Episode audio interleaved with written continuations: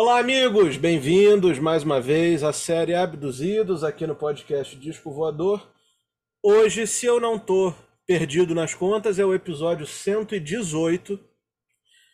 E hoje, comandando essa nave, a gente tem eu, Ramon Ducini, e o Henrique Boechat, né? Excepcionalmente hoje, nosso copiloto Thiago Zalins, que não pôde estar presente, por um motivo até nobre, e eu sempre gosto de dividir com vocês os motivos pelos quais os, os colegas não, não participam de vez em quando.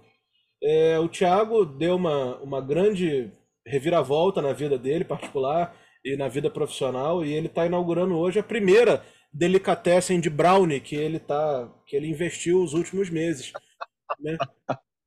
E a primeira ele não está hoje porque a primeira unidade é na, em Epitáciolândia, que é no norte do Brasil. É no norte do Brasil, assim, aquelas fronteiras ali com Colômbia, Peru. Eu não sei exatamente se a, a fronteira, a questão da fronteira com esses países tem a ver com o conteúdo do Brownie. Enfim, eu não sei, mas eu sei que ele está nessa nova fase, investindo essa, essa, esse tempo aí, mas semana que vem ele está de volta.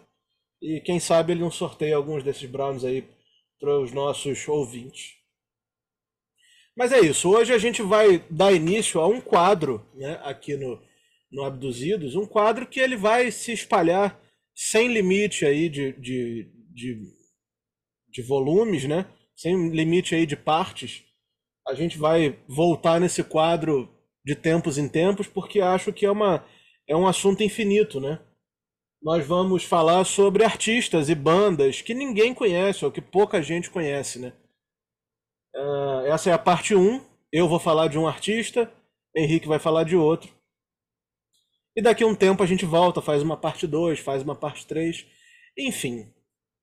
Também vale a pena dizer que a gente consultou né, a, nossa, a nossa equipe aqui, né, FUDER, Federação Unificada de Elaboração de Regras, e a gente ouviu deles o seguinte: única coisa que a gente vai se ater, né, para escolher essas, esses artistas e essas bandas é que realmente não sejam artistas ou bandas super populares, né? Ainda que possam, ainda que esses artistas possam estar primariamente ligados a bandas um pouco mais populares, mas desde que a gente dê um direcionamento mais obscuro assim, né, de, de trabalhos paralelos ou de carreira solo que, for, que foi acabou sendo pouco disseminada, tá valendo. A gente só não vai falar aqui de bandas que a gente entende que muita gente conhece ou que não são tão obscuras assim.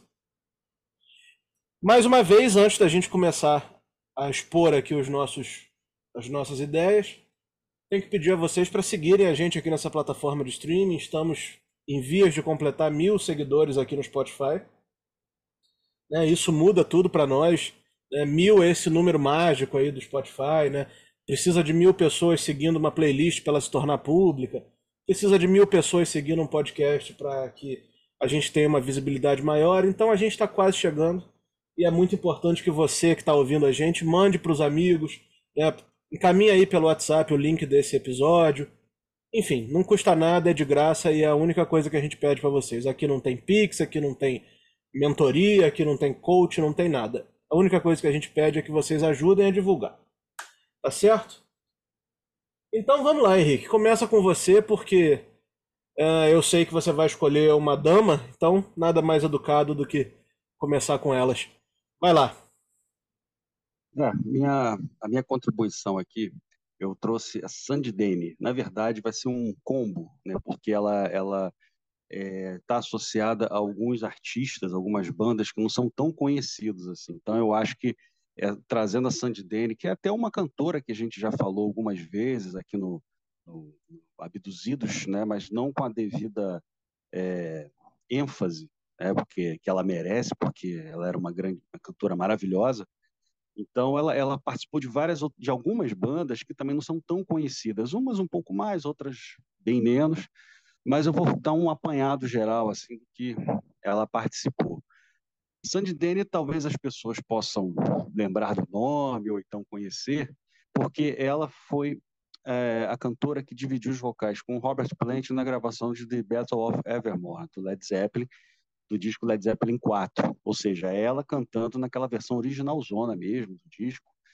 E a gente percebe que está Robert Plant e uma mulher cantando. É ela, é a, é a Sandy Denny. Mas ela começou a carreira dela um pouco antes disso. Lá para 1967, ela, ela tocou com uma banda chamada, ela cantou né, com uma banda chamada Strobes, que depois eu acho que até o Rick Wakeman participou, mas eu acho que eles não, não chegaram a tocar juntos, não.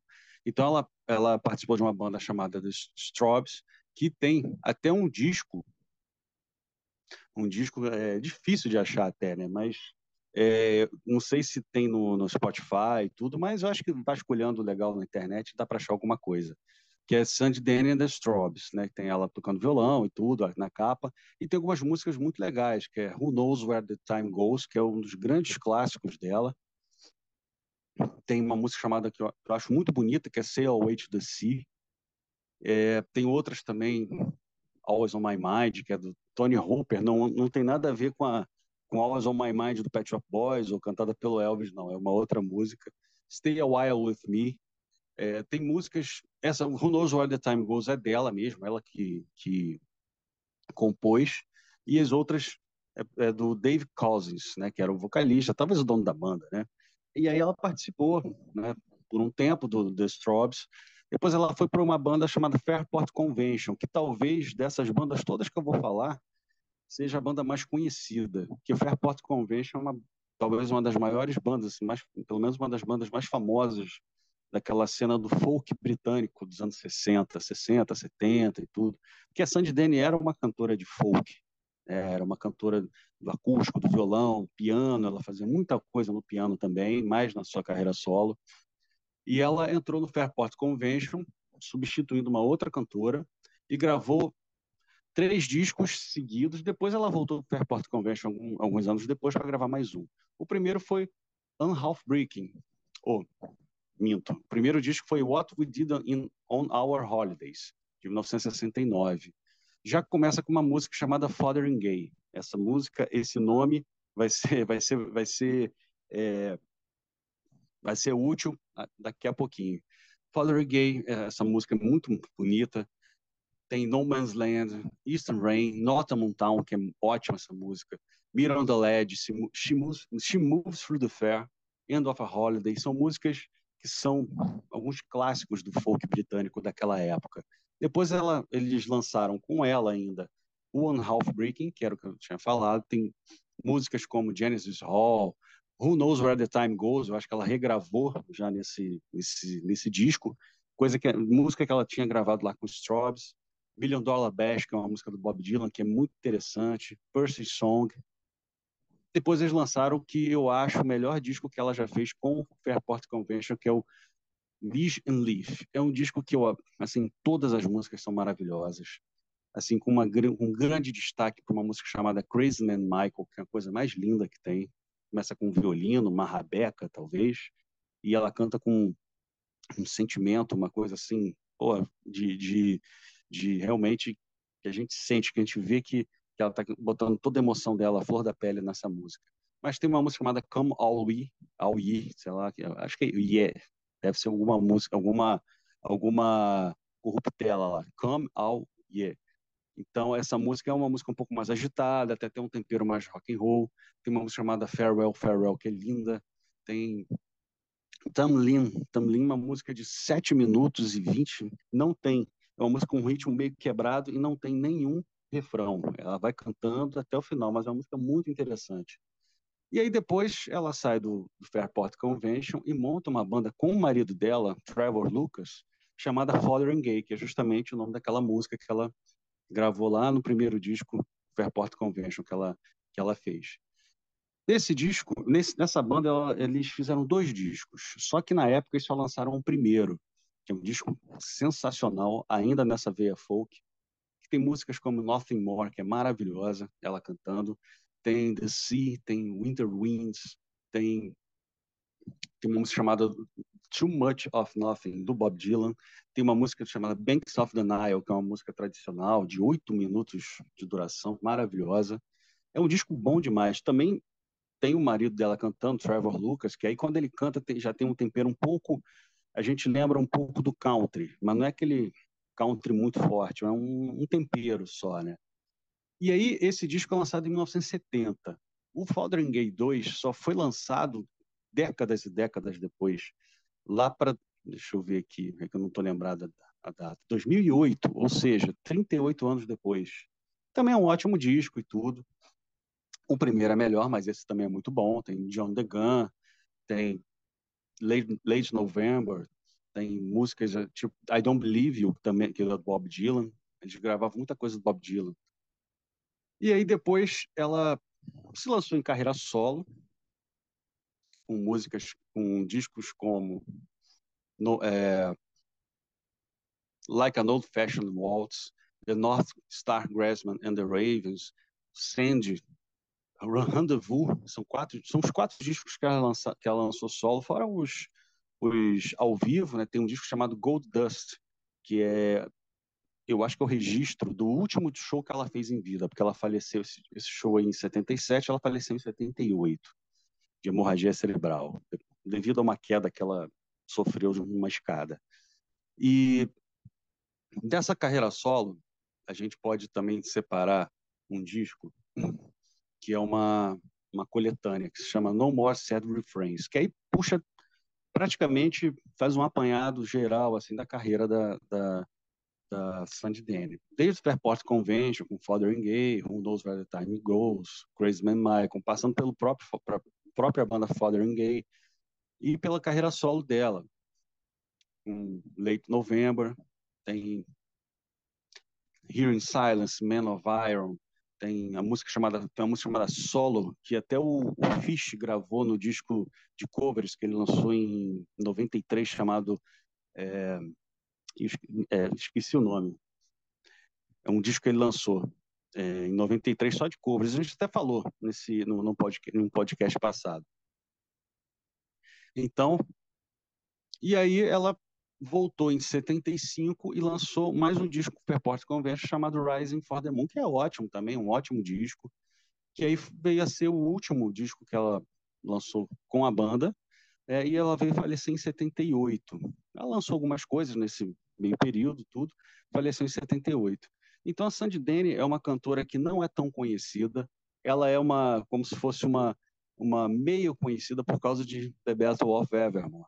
Só que ela é muito mais do que isso. Ela tem uma carreira solo muito interessante, muita coisa no piano. Tem a participação dela no Fairport Convention sensacional. Gravou talvez alguns dos discos mais clássicos da Fairport Convention, que é uma banda que existe até hoje. Até hoje ela existe. E passou por fez o Following Gay, que tem aquele primeiro disco que eu falei. É sensacional. Eu sugiro realmente que quem tiver interessado que busque um pouco essas bandas, que busque é, a carreira solo dela, para vocês sentirem que é uma, ela tinha uma voz lindíssima, imprimia uma emoção muito grande nas, nas interpretações, na, na forma de cantar, tanto impostando a voz um pouco mais alta, ou então um pouco mais baixa, cantando com mais delicadeza. É, eu sugiro bastante. Depois que eu comecei a ouvir tudo, eu não parei mais. Sandy Denny, eu acho que a Sandy Denny é uma daquelas cantoras que, que todo mundo deveria ouvir em algum momento, né? Porque ela tem uma coisa tão tão doce, né? Ela, ela não é uma, uma cantora assim, como é que eu vou dizer? Que se, se, enquadra, se enquadra em, em determinado estilo. É, apesar de, do, do, do que ela gravou ter muito a ver com o que você falou aí do folk, claro, eu concordo com isso, mas você vê que ela transita em vários locais, né? A participação dela no Led Zeppelin é, é uma coisa marcante. A, o Fairport Convention é outra história tão marcante quanto. A carreira solo dela é sensacional. Fotheringay, enfim, é muito legal a Sandy Denny. E ela é muito boa de baladas também, né? Porque é... ela fazia muitas músicas no piano. Então é, é, a gente percebe também que ela era, tinha uma boa voz para balada, uma boa é, noção, não vou nem dizer noção, mas uma boa, um bom talento, é muito mais do que noção, um bom talento melódico e a interpretação, como eu falei algumas vezes aqui. Então, é, é ela poderia transitar, mas se ela não tivesse falecido tão cedo, ela teve o quê? 11 anos de carreira, 12, e fez isso tudo, né? Para você ver, se ela não tivesse falecido tão cedo, ela. Eu fico imaginando o que, é que ela poderia ter feito depois. É, e transitado por alguns outros estilos, né? Quem sabe? Então, é, é, foi um, realmente um talento assim muito muito ceifado, muito muito jovem, né? Muito cedo. É verdade. Bom, então eu vou seguir aqui o nosso o nosso programa falando sobre um músico. É, talvez o meu seja uh, se enquadre um pouco no que o Henrique falou, né? Um, um, o Henrique citou uma cantora que é conhecida, pode ser mais conhecida por quem não se aprofundou tanto, pelo fato dela ter cantado numa música do Led Zeppelin, né? Numa das maiores músicas do Led Zeppelin, diga-se de passagem. No meu caso, eu vou falar de um músico, de um baterista, que provavelmente é tão desconhecido, ou mais desconhecido que a Sandy Denny.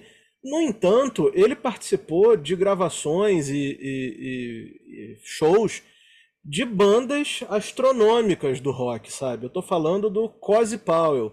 O Cozy Powell, já falecido, morreu em 1998, mas ele é o cara presente em discos de, de artistas como Jeff Beck Group, Rainbow, Michael Schenker, Gary Moore, próprio Robert Plant, né, lembrando aí da Sandy Denny, uh, do Brian May, do White Snake, do Emerson Lake and Powell, né, porque uh, depois que o Carl Palmer saiu, a banda por um breve momento ficou Emerson Lake and Powell em vez de Emerson Lake and Palmer. E claro, Cozy Powell fez parte rapidamente também do Black Sabbath. E além disso tudo, ele foi um artista solo, gravou discos interessantes, né, com como artista solo, e é por isso que eu escolhi ele e acho que ele se enquadra, né? É, tem muita coisa legal para conhecer do Cozy Powell e, e várias bandas que ele tocou que não são conhecidas, né? como uma que eu descobri recentemente, chamada Force Field, que é, se não me engano, mais para os anos 80, assim, e, e, eu nunca tinha ouvido falar. E, no entanto, é uma banda meio instrumental, assim, que gravou covers de vários clássicos aí do rock. Primeiro trabalho que eu destaco do Cozy Powell é o, os discos com o Jeff Beck Group, né? o Rough and Red de 71 e o Jeff Beck Group de 72. Né? Para quem gosta do Jeff Beck, para quem sabe é, o tamanho que o Jeff Beck tem é, e representa para a guitarra, né? sabe que esses discos são muito, muito, muito importantes. E com certeza já ouviram e, portanto, já viram aí o Cozy Powell sentando o cacete mesmo na bateria. A, primeira banda solo assim dele que levou o nome dele, né, foi o Hammer, que gravou três discos, Dance with the Devil, The Man in Black e Na Na Na, que foi, foi aliás foram três singles, né, foram três singles com essas músicas, uh, em 73 e 74. Em 76 acontece para mim a, a grande revelação assim do Cozy Powell, que foi o disco que eu ouvi falar do Cozy Powell a primeira vez, que é o Rising, do Rainbow, né? Uh, eu destaco as performances do Cozy Powell em Stargazer e a Light in Black, né? Onde ele detona ali naqueles dois bumbos, que é uma performance inesquecível. Eu acho uma das grandes performances da história do rock, né? De um baterista na história do rock. No entanto, ele tocou em vários outros discos de estúdio e ao vivo do Rainbow, né? Além do Rising, ele tocou no On Stage, no Long Live Rock and Roll e no Down to Earth. Voltando lá em 1986, no Final Vinyl. E aí a banda já estava totalmente desmembrada, já não tinha mais o Dio, né? não tinha mais outros caras. Enfim, acabou se tornando de fato um projeto solo e, e como é que eu vou dizer, ditatorial do Hit Blackmore nessa, nessa época. Enfim, o primeiro disco solo do Cozy Powell vem logo em seguida, né, nessa, nessa, primeira, nessa primeira temporada dele aí com o Rainbow, né, o disco de 1981 chamado Tilt, seguido por um disco do Graham Bonnet, ex-companheiro dele de Rainbow, e ainda em 81 ele lança MSG, né, do Michael Schenker Group, com ele na bateria e o disco ao vivo posterior com a turnê desse disco, né, ao vivo no Budokan. Em 83, no caso, ele lança o disco solo dele mais interessante, na minha opinião, que é o Octopus. Né?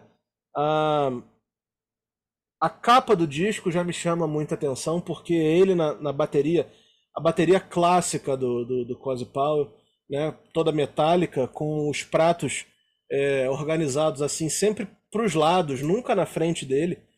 E a foto é de frente e ele tocando a bateria assim, parece que uh, o movimento dos braços dele dá a impressão que são vários braços.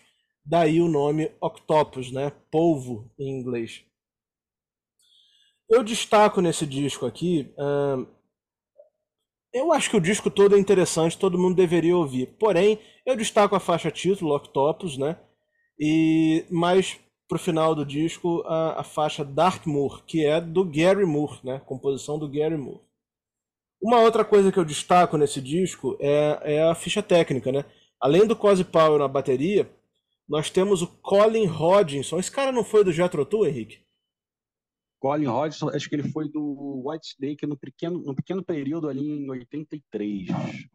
Foi quando houve uma, uma, mudança de bateria, de baixistas. Acho que ele é baixista ele, né? Colin Hodgson, né? Baixista, sim. Baixista, ele foi do White Snake.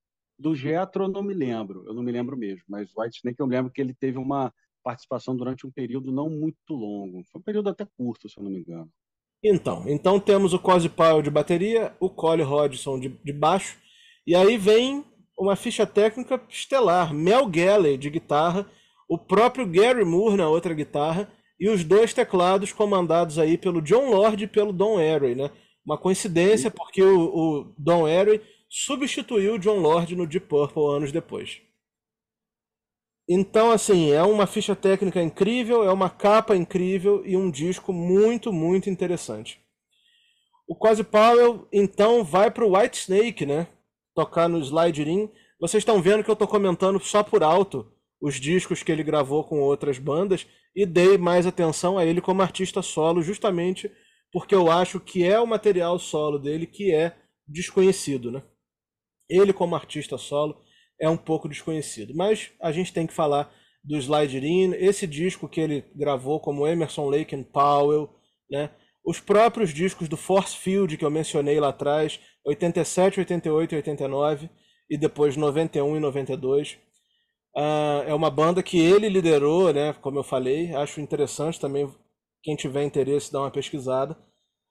Os dois discos do Black Sabbath, em 89 e 90, Headless Cross e Tear, que são discos interessantes, né?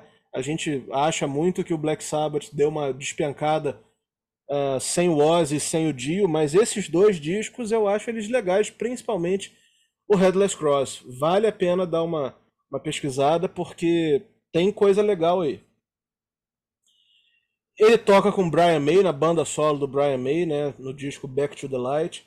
E aí ele volta à sua carreira solo uh, por três discos, aliás, por sim, por três discos.